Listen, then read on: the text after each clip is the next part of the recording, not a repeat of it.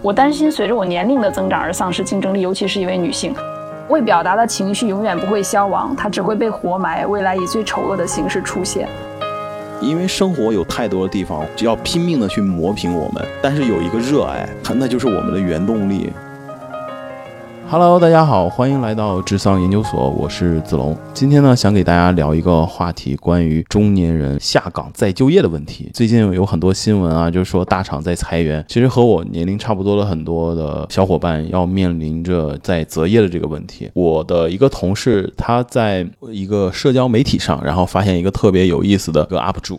然后他的名字叫柠檬，然后他发了一段文字，是关于自己工作的问题，然后我就能感受到他对未来的工作上是有自己的一些想法，但同时也有一些自己的担心。今天呢，我就邀请柠檬和我们一起来聊聊今天这个话题，让我们掌声有请柠檬。Hello，大家好，我叫 Lemon，也可以叫我柠檬。我现在居住的城市是成都。作为一名中年的互联网人员，呃，在此之前的话。其实，呃，我一直从事的是在一些互联网公司做的内容运营。垂类的话，其实有包括亲子、房产、海外电商、休闲游戏，就是我跨的领域比较多。但是，一直从事的是同一个岗位。半年前经历了一次在众人眼里比较成功的一次跳槽吧，但是跳槽以后发现压力非常的大，然后我自己也不太能够承受这种压力，所以就离职了。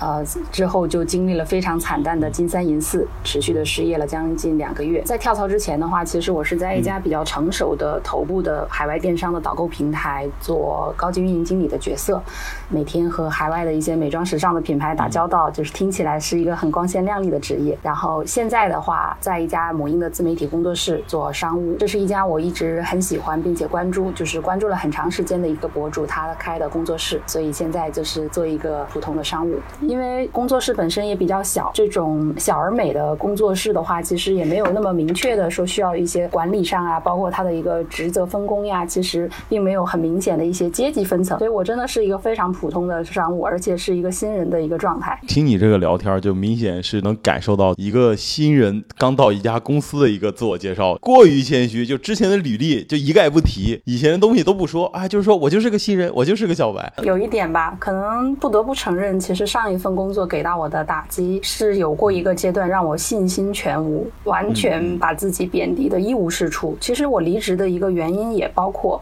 这一点，就是在我离职的时候，我的领导都有跟我聊，他觉得其实对我工作的呃部分是比较满意的，但是他唯一觉得我不太妥的是，我已经失去了信心和然后完全没有自信，和我刚刚入职的时候的状态完全不一样。所以当时他打了一个比喻是说，就好像婚姻一样，两个人在互相折磨，所以说还不如就。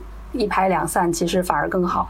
所以这个工作其实对我造成的这种信心的打击，确实是很大的。我觉得我经过了一段时间，已经 已经恢复了，恢复的差不多了。其实实事求是的讲，现在的这个工作内容确实是很新人的一个状态。那我想问一下，在这家头部的一个互联网公司。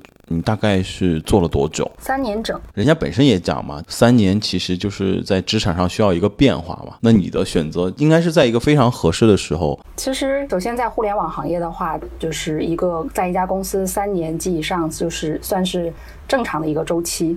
然后我在这家公司的话，也是经历了算是从零到一的一个阶段，从团队的扩张、扩展上，还有包括呃，因为它是一家外企嘛，就是国内的这个。销量啊，还有整个团队结构，至少在我的这段时间来说，它已经从一个不健全的一个状态变成非常体系化、非常完善的一个周期。所以呢，在这个阶段，首先我是觉得我这个时候离职是对得起我的老板的，因为我的离开并不会引发太多的损失和动荡。另外一个，于我个人而言的话，国外的互联网这种节奏来说，我是有一点焦虑的。我会觉得说和国内日新月异的这种变化相比，会有一些。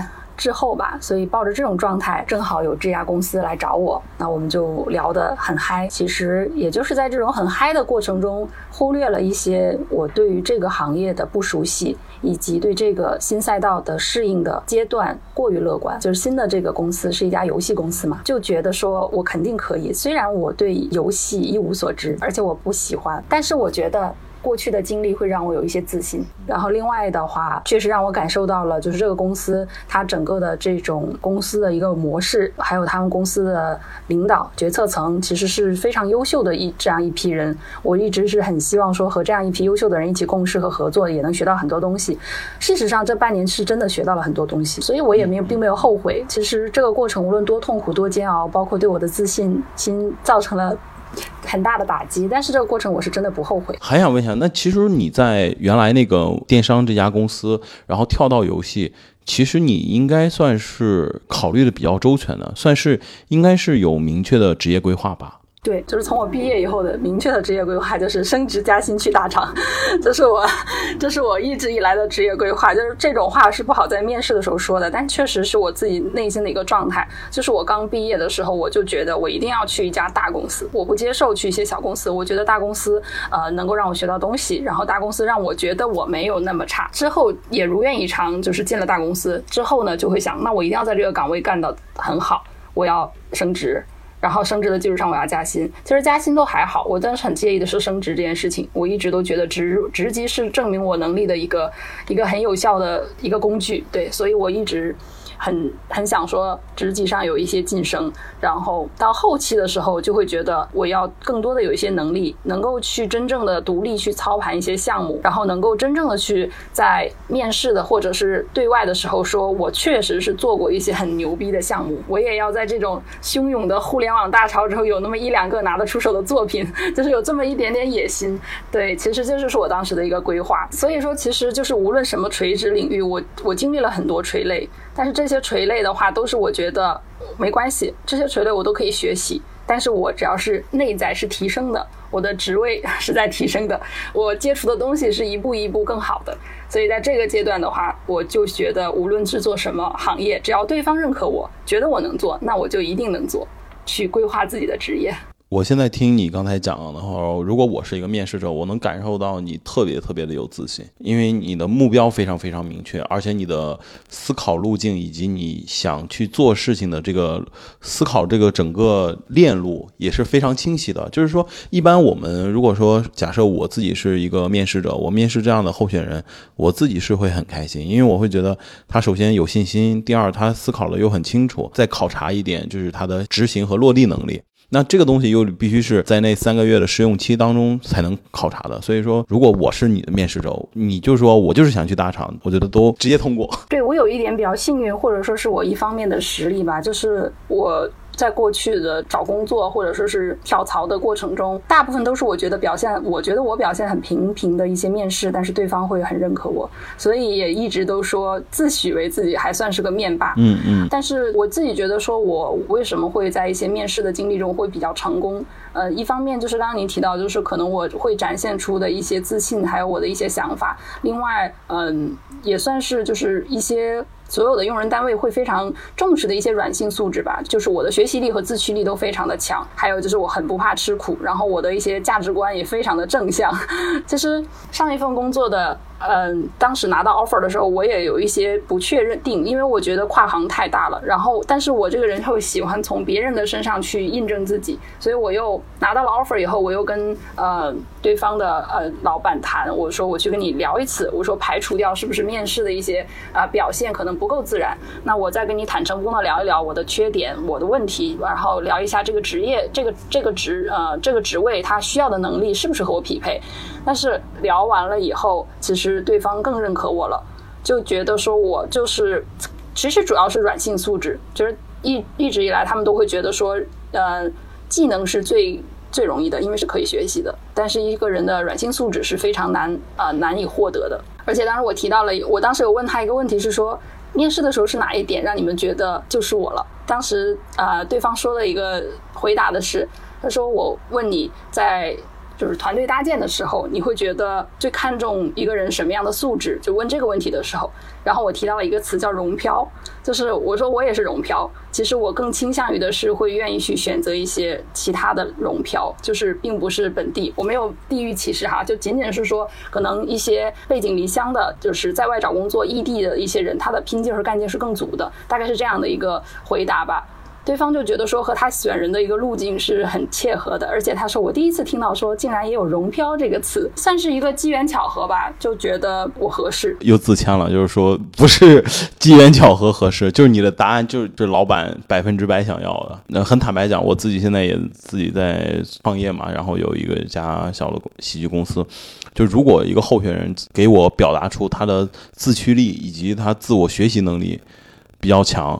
那我基本上会认定他是一个非常非常合适的一个候选人。很好奇啊，那这家公司是做了什么样的一个事情？怎么三四个月就让你突然就像你刚才讲，就没有完全没有自信了？我一直觉得说这并不是公司发生了什么，其实我到现在都觉得这家公司非常的好。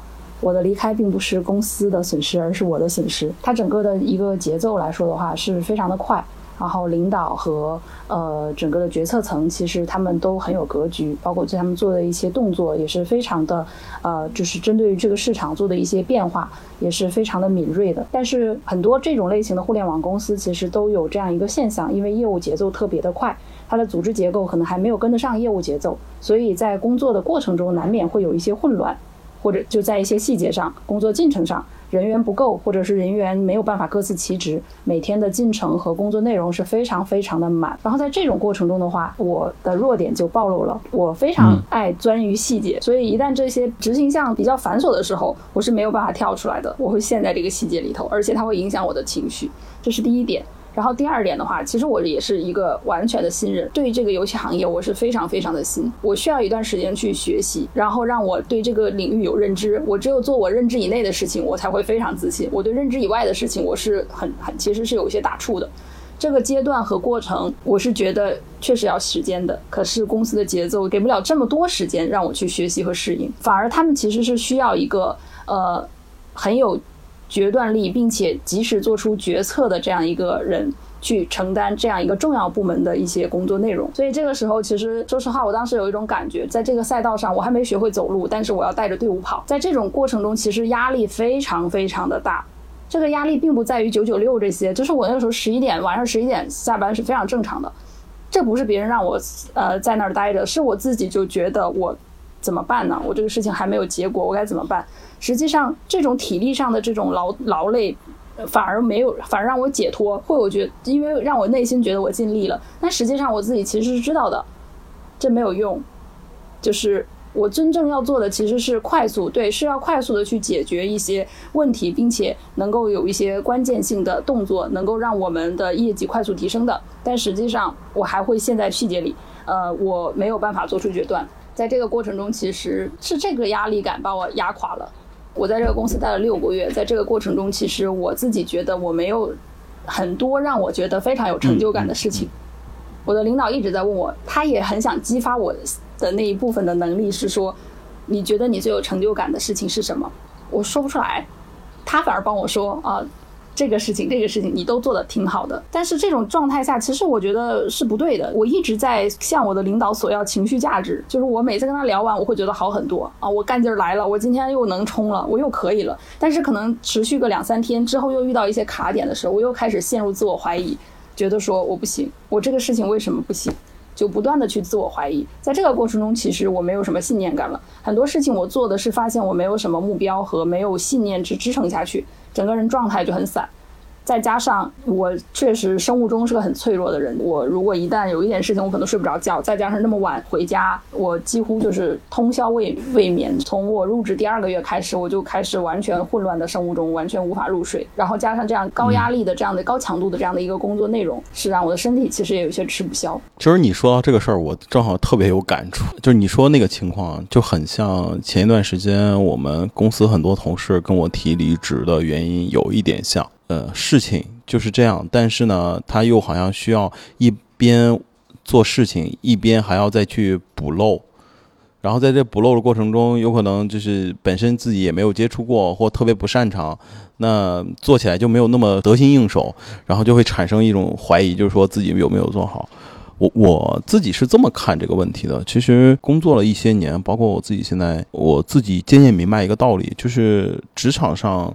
它其实是目标是一定要高的，大家都是一个是求上得中、求中得下的一个过程。但是呢，我们自己内心深处其实是还要分得清，要允许有一些不完美的东西在。它一定是所有的创业公司，不论是大厂还是小的公司，它大多都是通过用时间，然后打一个换成本的这个时间差。就是有可能现在我看这个公司好像啊，好像这个也有问题，那个人也不到位，好像这个职位好像还差一点，但是只要他能。持续的去做，然后往前推进了，然后有结果了，有一定结果了，那反过来来讲，都有时间去能修复这个事情。我特别赞成这一点。呃，你刚刚的话其实跟我的老板还有我的领导其实讲的差不多，而且我很认同。我的离开并不是认为这样的现象是不对的，呃，或者说是认为我不满，我觉得好像有问题让我这么累，或者我我没完全没有这种想法。我的离开是我发现会不会有一种可能，有人比我更合适做这件事情。我觉得我已经尽了这么大的努力，但是我没有看到我想要的结果。公司在花时间这样培养我，但是市场并不会等公司，这是我觉得很让我有压力感的事情。就是每一次每周我们会过这个公司目标、我们的业务目标，就是整个复盘公司的年度目标的时候，都会提到我所在的这个部门是非常重要的。我们今年成败就在此。这个时候我整个人崩了，我觉得我不能承受这么高的任务，我觉得我自身的能力还不够，而且我觉得公司已经花了时间去培养我，那我如果后面仍然交不出一些很好的答卷，那对谁都不好，而且我自身也在接受遭受煎熬，我自己的身体还有精神状态也确实是没有办法。我看你就讲这个话的时候，我就特别有感触，就很像我很多同事也在跟我讲，我是能看着他来到我们公司之前其实是很有精神的，然后做了一段时间之后，他的精神压力就很大。然后就像你说的，他会找我聊天，其实也是变相的去索要一些情绪价值和一些心理上的帮助吧。我自己的感觉，其实都是大家还是做事情相对更踏实、靠谱以及负责，才会有这样的情绪。但是我也不能说，哎呀，没问题，你已经很好啦，这个事情尽力就好。说实话，公司的所有的成败，其实最终是我一个人负担，所以我。就是有些话我心里是那么想，但是有些时候是以我那个身份是不能那么讲的。但是呢，我也会尽量的去调整我们同事的这种情绪。其实最重要的一点就是你信不信。这个时候就是有一个职场上有个很虚的东西，就是你坚信你自己做的事情终有价值，以及你坚信你自己坚持的事情有结果。那其实所有的困难都是阶段性的，有可能这一阶段我不能完成这这个目标，但是我能完成百分之八十。那我下一阶段就能完成百分之百，然后再能百分之一百二，它是这样的一个过程。但是说是那么说，其实但是在过程，我很能理解你的这个痛苦。对，因为本身就是双重的。第一重是我对这个业务不熟悉、不擅长，这个过程中刚才您提到的目标感，还有我过程中受到的一些挫折，会影响我的信念感，这是其中一条线。还有另外一条线就是，确实很多流程上的事情需要真正的体力。啊，包括一些投入到一很大一部分精力去做一些细枝末节的事情。我当时对我状态的总结就是，不，我我每天都在做不重要的事情，然后重要的事情我没能力做，就就是这种感觉。就是我我其实如果我不去想我重要的事情，我每天都已经忙得连轴转了。然后呢，那些重要的事情，即使让我静下心来，我也没能力做。这两重的压力其实是把我。确实是击垮了，嗯嗯。然后在这个过程中的话，因为我们领导当时说，为什么会觉得最后还是让我离职，是因为他在前晚我们做一个就是对我的述职的这样一个动作，然后他问我你擅长什么，我说我不知道我擅长什么，然后当时他就觉得我已经把我的人带成这个样子了，何苦呢？我一直都不认为我跳槽是一件错误的决定，虽然我很沮丧很痛苦，我也认为这是一个很正确的事情。但是也是通过这样一个转折，就是会会明白我自己的一些弱点在哪里，嗯嗯，也清楚如果我下一次再面临这样的一些局面和环节，我该如何自救。我觉得也许我不一定会成功的自救，但是我至少有一些经验了。我觉得就是很像游戏里的打怪升级，就有可能在 LV 十八就十八级的时候，有可能是个很难的一个坎儿，但你过去了之后，你就是成为就至尊宝刀，就那个感觉了。呃，还有之后你从这份工作自己辞职，你在找工作，你会突然发现这个工作是很难找了吗？这一段时间，非常非常的难。好，这是我经历的第二个打击。其实离职当天我就给就是我猎头，呃，把简历发给他，我说我离职了。然后现在你帮我就是嗯去介绍一下工作。然后那天下午其实真的有电话打过来，然后让我觉得我还行，我在这个市场上还可以的。就是因为以前我的经历里，就是我只要把简历放出去，应该当天至少会有三个电话打进来的，会联系我的这种，所以我还是觉得行的。但是当时那一个呃打过来以后，把我的简历拿走，第二天让我改一下简历，就是说有一些地方和对方不是很匹配，我改完了，我发现就没戏了，肯定是没戏了。因为简历这个东西你是不能作假的，干了就是干了，你没干了就是没干。所以其实我是知道和对方的人才需求是不匹配的。之后再也没有电话了。我开始的时候还比较镇定，是说我只选我看得上的。在这种状态下，发现音信全无。第三周的时候我就慌了，我就觉得我要开始不断的就是广撒网了，我得用海投的方式了。我只要看得到就是这样差不多的，我都可以。嗯。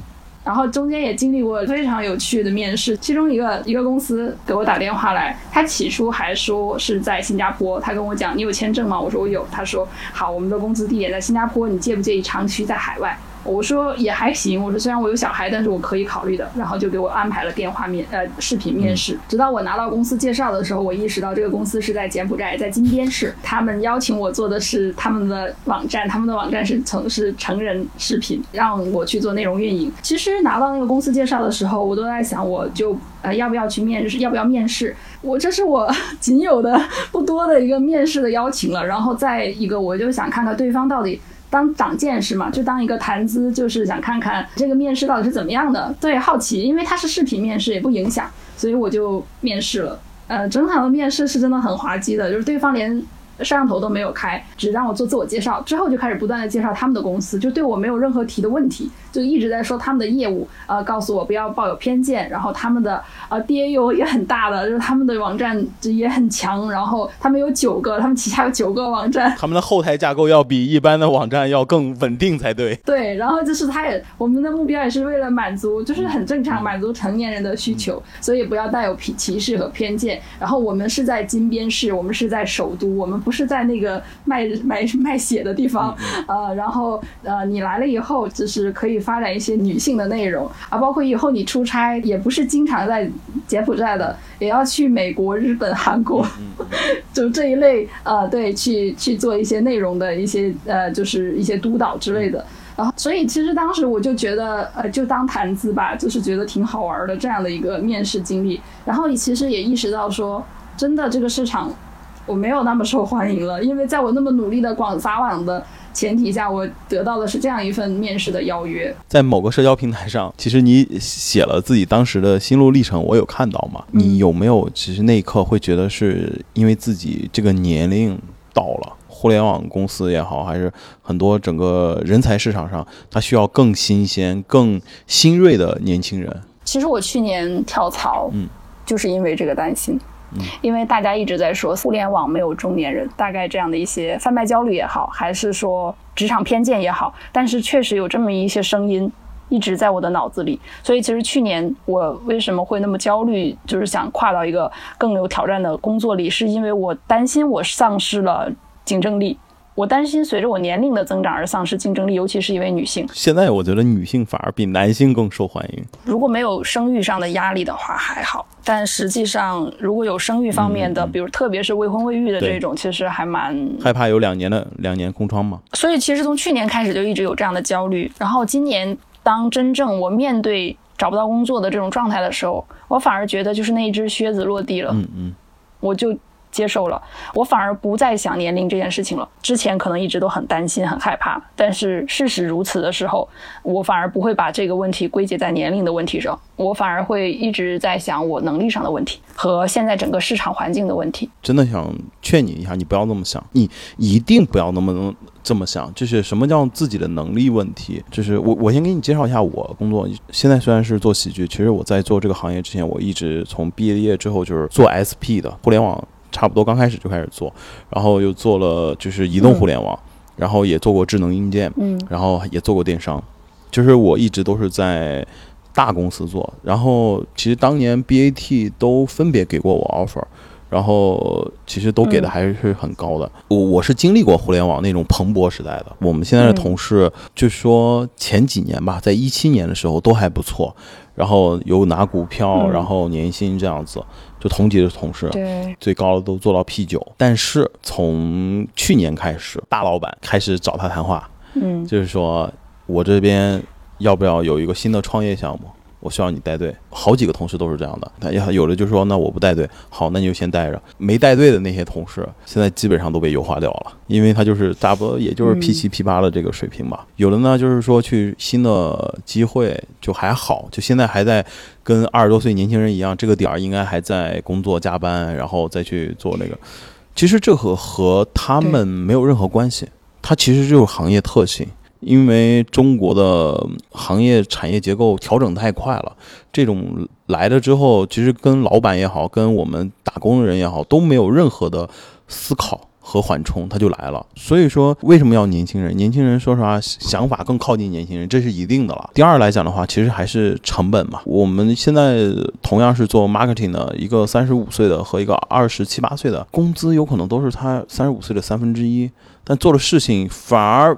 有可能比他要新锐更多，因为他在玩短视频，在玩 B 站这些东西。你说三十多岁的人能还在玩或者学习，那都算不错的了。所以我觉得这是时代赋予的，所以我觉得你没有必要这么想啊。比如说你现在找新的工作的时候，就是会有没有落差？尤其是你现在又是在一个新媒体行业，那基本上都是年轻人的天下。那你自己现在怎么去看待这个问题啊？呃，首先就是我这个公司的话，反而还没有那么多年轻人，因为它是一个母婴的自媒体。哦，那确实直接把年轻人 隔在墙外了。所以说，就是呃，它相对来说的话，是一些母亲和女性主导的这么一个一个行业。呃，但是刚刚提到说落差这件事情，其实当然是有落差的，就是从世俗的意义上来说，我应该是要有落差的。因为从一个从职级上来说，以前也好歹是管过几十号人吧，就是一个一个领导对到一个普通的商务，然后业务也要从头学，那其实这个部分是有一个落差，然后薪资对。就是原来的三分之一左右，这也是有落差的。嗯，包括一些小的细节，就是你知道，互联网大厂的工作环境呀、工作设备啊，那些都是给到你最好的，让你有一种我已经赢得了天下的那种错觉。但是在一些普通的工作室这种公司的话，其实是没有的，就是很很满足你基本工作需求就好了。所以其实如果我是一个倒退回三年或者五年以前，或者是新人的时期，我当然会有落差。我会觉得这些外在的东西都是赋予我价值的东西。可是我现在没有落差了，我我不会觉得这些是落差，因为我其实想清楚了我自己想要的是什么。嗯嗯，我反而现在呃会愿意有一种老板思维，就是会觉得说我现在的这个工作到底最后要达成什么目标？这个公司虽然小，就这么这么多人，但是他为了要去完成他的社会使命，他在他所有的呃工作流程中的一些标准，是为了达成一个什么样的目的？呃，包括我们的办公室为什么会选择这儿？呃，包括人员就这么多，呃，这种工作的状态和节奏没有那么快，但是又嗯，整个的环节设置在其他，特别是从大厂出来或者从互联网公司出来，都会觉得好像有那么一点滞后的感觉。但其实这些我都认为是合理的。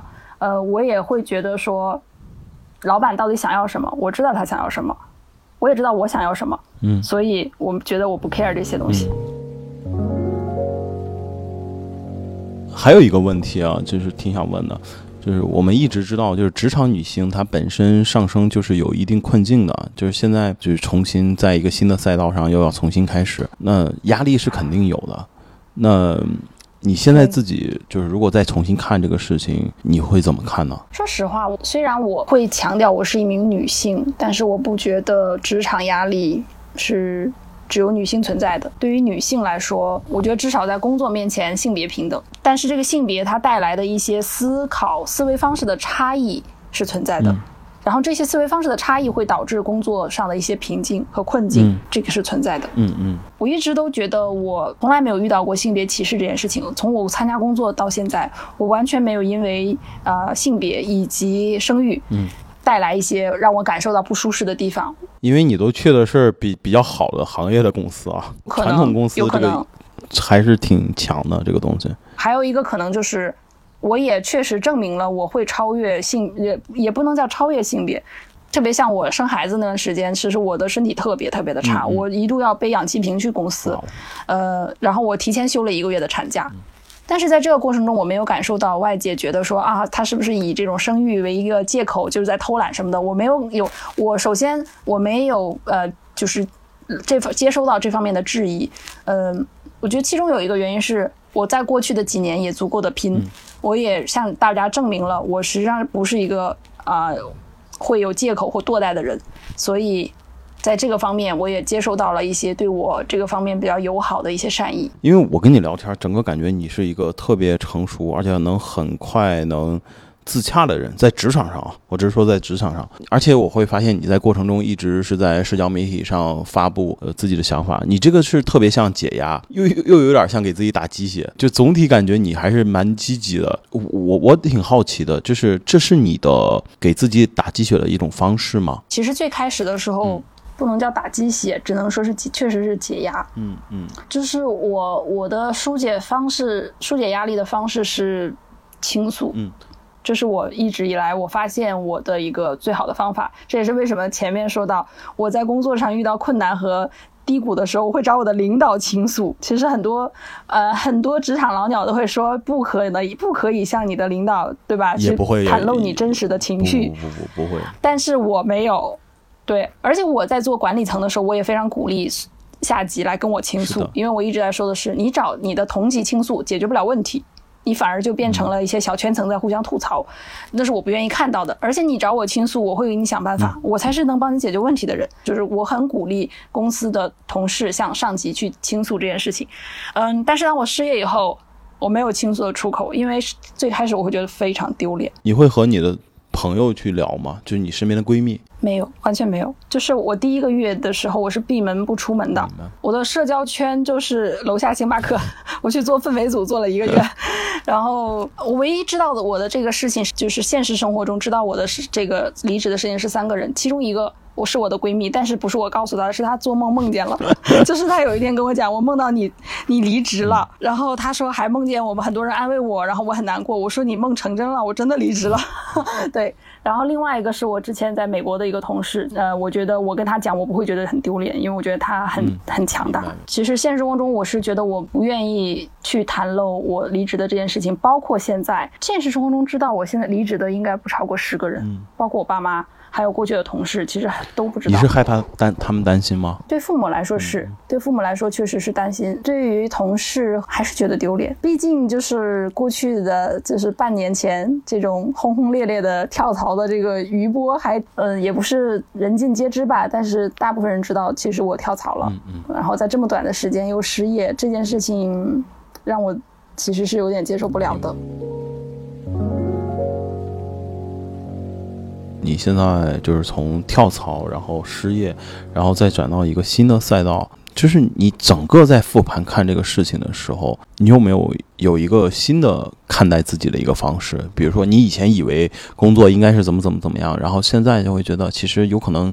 原来那个方式也不一定对，或者说我原来那个看法也不一定对，就类似于这样的想法。首先，其实我跟自己算是和解了吧。嗯，我接受了落差，而且我认为这个落差它是正常的。而且我在这个过程中发现，我不应该再去为了外界的一些眼光去做一些看起来很很光鲜的事情。嗯，就是真正的去想自己到底喜欢什么，到底要怎么活着会让自己舒适，而不是。为了外界看起来你牛逼，哦，你成功这样的一些声音，然后去把自己伪装的很强大。其实有些事情不能做就是不能做，不擅长就是不擅长，喜欢就是喜欢，做的你做的棒就是做的棒。这件事情是我自己在社交媒体上发东西开始的转变的。我因为上一次的这个失业，其实彻底的打翻了自己的自信，但是。我自从自发了第一篇的时候，我收到了很多人的慰藉和鼓励，以及我发现我还挺善于把自己的一些观点和想法用文字的形式去表达的。就在这个过程中，治愈了我自己，而且还治愈了其他人。那其实并不是说明我一无是处，那我还是有一点擅长的东西。在这个过程中的话，为什么不去选择自己擅长的事情做呢？所以其实一直以来，都是我过去十快十年的时间，我从来没有想过我到底擅长什么这件事。你感觉你什么都能做？对，我觉得我什么都能做。对方觉得我什么都能做，那我一定都能做。就是公司觉得我都能做，那我就能做，我就得把它刻下来。我刻不下来的话，我就会觉得我完了。但是我刻得下来，我就觉得嗯，我牛。但实际上，我根本没有想过我到底喜欢做什么，我想做什么呢？嗯，就是我所有的垂类的这些公司的这个跳槽的经历，每一个都是对方觉得我我行，而且是在当下的那个工作啊，就做的已经挺好了，然后就跳槽嘛，被挖走嘛，这样的一个状态，然后觉得有机会在我面前，然后觉得现在是我的事业再往上的一个台阶，那我就选啊，我就干呀。但实际上根本不知道自己。喜欢做什么，擅长做什么，而且尤其在这种互联网过去的十年，它在一个风口期，是这个猪都会往上飞嘛，就让自己更盲目的自信，然后就觉得自己好像确实还挺牛逼的。嗯嗯，人家不说嘛，说我们在互联网公司上班，其实和父母以前在厂里面上班没任何区别。我觉得真的没有区别，父母那一代还更清晰一些。就是我父母那一代还相对没这么浮浮躁，还是觉得自己有些东西还是看得清楚的。但是实际上，互联网行业很多时候没有让没有让我们看清楚自己。我觉得这是第一点。当然，第二点也是是一样的啦。我觉得已经到工作了这么多年了，没必要再拧巴了。是的。就是这是我现在的一个心态哈，就是为什么要选自己擅长并且喜欢的事情？嗯，是因为你已经试了那么多错了，至少你该知道自己不擅长什么。嗯嗯嗯，那就别搁这个不擅长的东西了。就像我，我现在是非常明确，对，我不擅长一些项目操盘，就是我这个人对这种事情我会很紧张，然后我会又盯细节，然后我又要盯目标，这时候会让我压力特别大，然后我。精神压力很大的时候，会让我失去自信，所以我其实不适合去做操盘手，包括以业务为导向的管理层，其实我是不适合的。所以现在我去做一个普通的商务，我其实很自在。其实说，就是我那时候刚创业的时候，有一个人是这么跟我说了一句话，他说他创业的过程是一个你自我审查的一个过程。他说我不敢说创业能让你。怎么就变得有钱啊，或者是什么大富大贵？他说，但是呢，有一个地方就是你能知道自己特别不擅长做什么。我觉得其实这个都不是创业，我觉得这就是职场，它本身就是这个。从我们刚大学毕业的时候，就那时候我刚也是毕业的时候就。进到一个公司，就是是一个大的国企，我就觉得妈，老子什么都能干。现在在问我，就是哦，有些事儿啊，我就适合干个啥啥啥啥啥，就自己自然而然，对，不是一种妥协，它其实就是一种更清楚、更有责任吧。对，就现在很流行一个词儿叫躺平嘛。嗯，啊，我之前也写过一个。呃，内容叫“当我不再执着找工作，我就不那么焦虑了。”然后很多人在下面说啊，我也选择躺平，但是我躺不平。那是拧巴吗？对，其实我我觉得我我不焦虑了，不意味着我就躺平了。我接受了落差，然后我在这份工作我也没有摸鱼啊，我也很努力的，我也一定会在我最大的努力把它做到最好。只是眼前可能看起来没有我以前看起来那么光鲜、那么辉煌而已。这是我现在在当下的一个自我选择，我并没有。妥协也没有躺平，我觉得我接受，我认清楚了我的目标，我其实就很想从事亲子行业。嗯，我无论在这个圈里做什么，我现在都有自信能够做好。这就是我刚才说到，我愿意去做擅长的事儿。但是现在也很新手了，这两天发现了也没有那么简单，还挺难的。对，但但是我觉得我没有那么慌了，就没有像以前那种一抓哇，嗯，满脑门子官司，就不知道自己要该怎么弄了。现在还是觉得我我有信心，说我给我两个月的时间。我应该还是能摸到门道的，嗯嗯，所以我就觉得跟自己和解不是躺平，这个就是特别特别的好，就因为我不太喜欢“躺平”这个词，不是因为我是老板，我们同事很多人就会觉得我是资本家嘴脸，就不喜欢躺平。其实不是，就是我觉得躺平是是躺平，摆烂是摆烂。很多人觉得躺平就是摆烂，根本其实就是两件事情。躺平是更多其实是一种休息和自我审视和再重塑的一个休息的过程。摆烂那是真的就是摆烂嘛，就是我就是不想干，我就是是不求上进。因为你今天的躺平其实是为了明天更好的往上走一步。当然，我也能理解这是年轻人对现实生活中的一种嘲讽和消解嘛。但是我就是觉得很害怕，真的会影响到职场的新人。是的，我觉得其实无论什么样的一个状态，我我也在我再歪个楼，就是再再说一下我这份工作是怎怎么找到的，是非常有意思的。也确实是我首先和自己和解，我觉得我不在意就是薪资啊、职级这些事儿，我只想做我自己喜欢的领域。他们的工作室其实是在确实是在简历里发现的我，但是他们不知道我给他们投个稿，因为这是两条线。我四年前就是有个冲动，我就想分享，因为我那时候看了很多科普的书呀、文章呀，我就想分享，我就想开自媒体。我就开了，写了二十多篇吧，呃，后来上班了以后停了，这个事儿也没给我转线，什么都没有。但是我觉得当下那时候做了就做了这个事情，结果在四年后又再一次的支撑我。当他们跟我邀约的时候，我发现就是我投过稿的这个自媒体，然后我把完整的简历发给他们的时候，他们意识到原来我也给他们投个稿，所以。就算是双向奔赴了，就包括对方也觉得我有这个能力去做好自媒体，因为我自己也有这个号，然后基本就没有什么面试的过程，就是老朋友之间聊天聊一聊啊，你的想法就好了。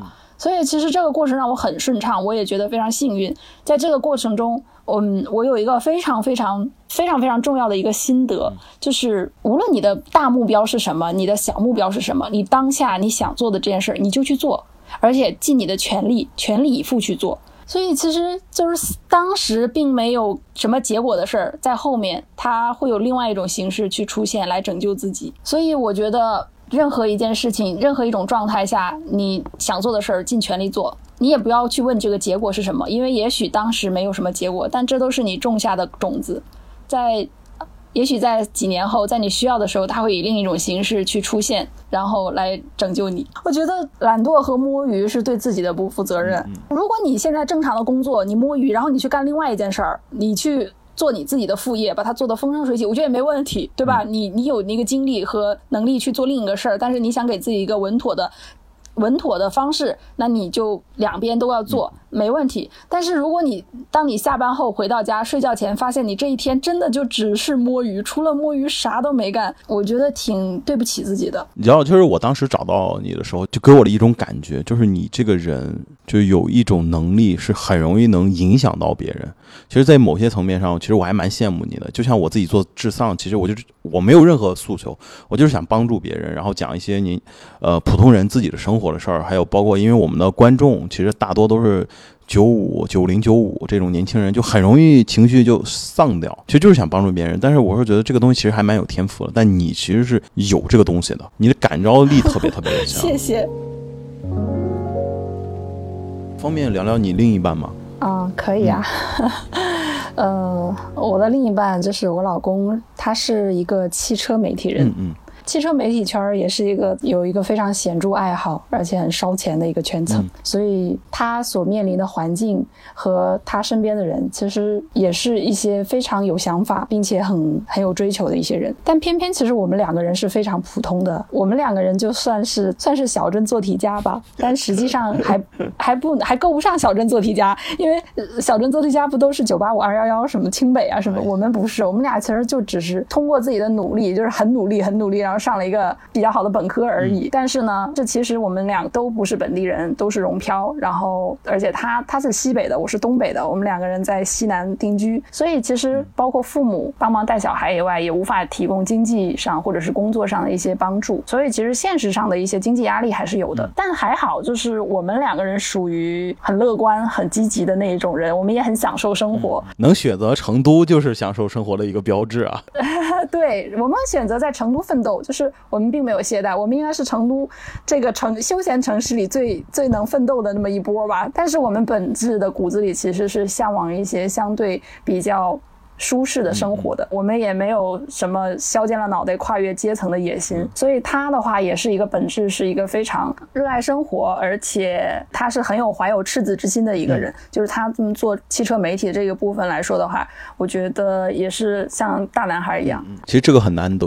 我作为一个中年男人，我我替你老公说一句话，我生活当中不知道会不会跟你交流到，对于我们这个年龄，如果还有一个爱好。那是非常幸运的一件事情。如果这个爱好又是自己的工作，那是幸运中的幸运。因为生活有太多的地方要拼命的去磨平我们，但是有一个热爱，它那就是我们的原动力。所以我非常非常支持他，一直去做自己喜欢的事情，虽然也也很糟心，其实因为毕竟在职场。其实现在做哪一行不糟心呢？但是我觉得，毕竟这是他喜欢，这是他初心的一个事情。在此过去的嗯六年的时间，我一直都处于就是我薪资比他高，职级比他高，而且看起来在节节攀升哦。然后包括他也就说我们家女强人怎么样，包括亲戚朋友都知道啊，就是我们家的话，我是占经济主导权的一个人。全国人民都一样，都是女性占主导权。但是我有一些担心是说会不会他有一些呃落差感或者怎么样。所以，但是我们两个人其实经常。会聊这个问题。首先，我非常非常的支持他做他现在的事情，我觉得他很厉害。我不管别人在世俗的眼光下看待我们这个家庭是不是怎么样，我都觉得他很牛逼。嗯，就是他对他的这个领域非常的熟悉，然后他有自己的个人特色，就是他知道自己长处在哪儿，并且能坚守这个东西。嗯，并没有随着风觉得哪。挣钱怎么样，他就去做。所以我是想保护他这个愿望，就让他这个小确幸可以一直让他这样下去。我不希望他会因为家庭的一些问题去放弃自己的爱好，去做一个他不喜欢的事儿。哎呀，又看到了李安的另外一个太太。对。没有那么伟大，没有那么伟大。所以当我失业的时候，我会觉得很懊恼啊，就觉得说我们本来也想今年可以换房子，嗯嗯，因为很多生活的计划就会被打乱。就是之前我是觉得他去安守这个他的爱好，我负责挣钱，他也挣钱了，只是你挣钱多一点，他负责貌美如花多点。但是这种平衡其实被打破，然后我失业，嗯，在这种状态下的话，其实我会。觉得压力非常大，而且在这个家庭里的话，我们家庭的结构是非常稳定的，就是小孩是不需要我照顾的，呃，爷爷奶奶照顾的很好，然后我家务活也不怎么会干，我也干得不好。那其实，在这个家里，我不出去工作，我没有什么能够去凸显我价值的地方。我会觉得，在这个家里，我很废柴。你给我的一个感觉和我一个同事特别像，他是成都人，但是他一点都不成都，他和你一样，就要求特别特别的高。我们公司就是很多事情都是他在推着我走，然后他会过来跟我说，他说我不知道怎么做了，觉得我自己是个奋斗逼。我看到你们每天那么摆烂躺平，我觉得我自己是个奋斗逼，就就是失业在家待一段时间，这不很正常吗？为什么会觉得我自己是个废材？就你在你爱的人面前，真的没必要这样的。家不就是互相包容吗？真的没有必要啊。其实我家里给予了我很很大的支持。嗯，你在外面已经真的很辛苦了。没有，我们家里人其实是很体体恤我的。就是我为什么会觉得我之前工作多忙啊都没有什么所谓。我们家里人非常非常体恤我，就有时候我周末去加班，然后我老公会拉着一家子人来给我送饭，然后每天晚上我后半夜回家，他们都等我，然后我老公就等着我，然后给我煮面条吃，就让我觉得说 有一种非常十足的安全感。作为女女生吧，我觉得过一刹那会思考过一个问题：有没有想过做全职太太？其实没有。我爱人其实和你差不多，但是他自己。还是偶尔会就唠叨那么两句的，因为首先，呃，我我很明确的知道，我们这个家庭的组合的经济状状况其实是不太允许我一个四肢健全的成年人在家里去照顾小孩。我是觉得，因为首先爷爷奶奶照顾的非常好，我做全职太太的话，那其实对于这个家庭的一个体系来说的话，不是很明智的一个决策。因为有比我照顾的更好的人，当然都是说母亲照顾小孩是最好的选择。但是在这个权衡了一些权衡以后，我觉得我出去工作是一个最好的选择。嗯嗯。从经济状况上来讲，另外一件事情的话是，我觉得我没有那么大的内心去支撑。对我觉得全职妈妈是非常伟大的职业，是很厉害的，只是我没有那么强大的内心去支撑它。就像我失业的这段时间，我很明确的知道一件事情，就是人是非常容易靠外界去评判和定义自己价值的。嗯。嗯，就这个外界就包括工作，你的工作到什么职级，你很很很自然而然的认为我就是那个职级上的人，我就是那个圈层上的人，我有这个方面的价值。就工作的职级一个层面来讲，它代表了社会等级。现实是全职妈妈在社会上，她必须靠自己给自己上价值，因为这个社会对全职妈妈。的这个价值体系其实是不公允的。如果不靠外界给自己上价值的话，自己给自己上这件事情真的非常非常难。我觉得我没有这个强大的内心去支撑。其实你不是那个性格的人。我有一个同学，他其实以前的学校的时候履历就很好，然后工作履历也很好。他现在就是要做全职，他很想就是说，我就想让自己 lay down。其实我觉得能够非常对全职妈妈这个。角色甘之如饴的人，很享受的这种人是很厉害的。我觉得是有绝对的自信，对对，他有绝对自信，然后他的内心非常的丰足，他不需要外界去评判他自己，他自己非常知道教育小孩是非常伟大的事情，而且不管这个小孩优不优秀，我付出的这件事情，我不追求这个回报，我仅仅是为了把我的小孩培养的很有安全感。嗯嗯。我不去 care 我自己能够挣多少钱这件事情，我觉得这个全职妈妈是非常非常厉害的。嗯嗯嗯。其实我觉得享受全职妈妈这个角色的人才是非常伟大的女性。我为什么不想去做全职妈妈的事情？是我的得失心很重啊。因为我知道全职妈妈，你付出了百分之百的努力去培养一个孩子，但是你未必会获得一个世俗标准下百分之百成功的孩子，就会觉得这个投资回报率对我来说是很低的。说到这儿，我还是在靠外界价值去来评判嘛。但是真正去享受全职妈妈角色的人，其实是不在意说他的小孩将来一定会很成功吗？是的。小孩本身来说，我们也没有资格去要求一个小孩在世俗标准下去成功。因为教育孩子这个事情没有办法说谁对和谁错，因为都得等二三十年之后才能看。对，我是说这个成功的意思是，嗯，比如我特别的容易焦虑，我很忐忑，然后我非常依靠外界去评判我自己，我的内心不平和，然后我极易的去。容易有一些很沮丧的情绪等等，这一些我觉得我是不健康的这种状态。我不希望我的小孩是这样。我对我的小孩，我对他的期许是，他要学会的是面对他未来的人生任何的困难和低谷都能从容的面对。这是我没有学会的。就我最近在上一个课。就是关于亲子教育的一个课，我感觉你更像疗愈自己哎。对我疗愈了自己，我上那个课是为了教育小孩，但是我疗愈了自己。而且小孩真正从小的时候，你用任何的一些方法去 push 他，让他看起来很成功、很乖，那都是不对的。嗯，我在上了这个课以后，我的一个感受就是，呃，有一句话我觉得特别好，好像是弗洛弗洛伊德说的吧，就是。嗯，未表达的情绪永远不会消亡，它只会被活埋，未来以最丑恶的形式出现。人在漫长的一生中，如果对一些事情有一些极端的渴求，其实都是有可能在他人生的最初始的一些阶段，他有一些情绪被被埋藏了。然后，另外就是父母应该是容器，要接住孩子的情绪，就是孩子任何的情绪，敢于跟父母表露，父母能够去接住他。其实小孩自己会疗愈自己的。